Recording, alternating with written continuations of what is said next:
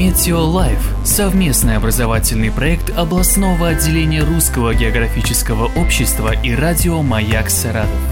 У микрофона заведующий кафедрой метеорологии и климатологии СГУ Максим Червяков. Знаете ли вы, что тропические циклоны имеют свои имена? Для тех тропических циклонов, которые достигли значительной интенсивности, ураганной силы, в различных географических районах имеют свои названия. Так, в восточной части Тихого океана и в Атлантике их называют ураганами – от испанского слова «уракан».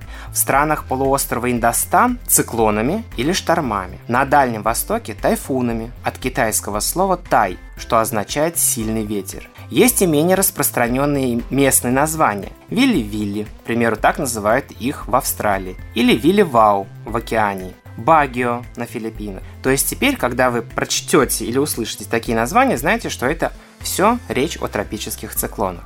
До 1978 года тропические циклоны, достигшие урагана силы, называли женскими именами. Седьмая сессия региональной ассоциации Всемирной метеорологической организации – приняла рекомендацию об использовании для названия тропических циклонов не только женских, но и мужских имен. В Атлантике, кроме имени, для каждого циклона указывает год возникновения и порядковый номер, обозначаемых четырехзначным числом. Например, число 7809 обозначает девятый ураган 1978 года. В настоящее время перечни имен ведет и обновляемый Международный комитет Всемирной метеорологической организации. Поскольку регионов, где формируются тропические штормы, несколько, то каждый имеет свой перечень. Имена особо разрушительных ураганов остаются в истории навсегда и впредь не используются.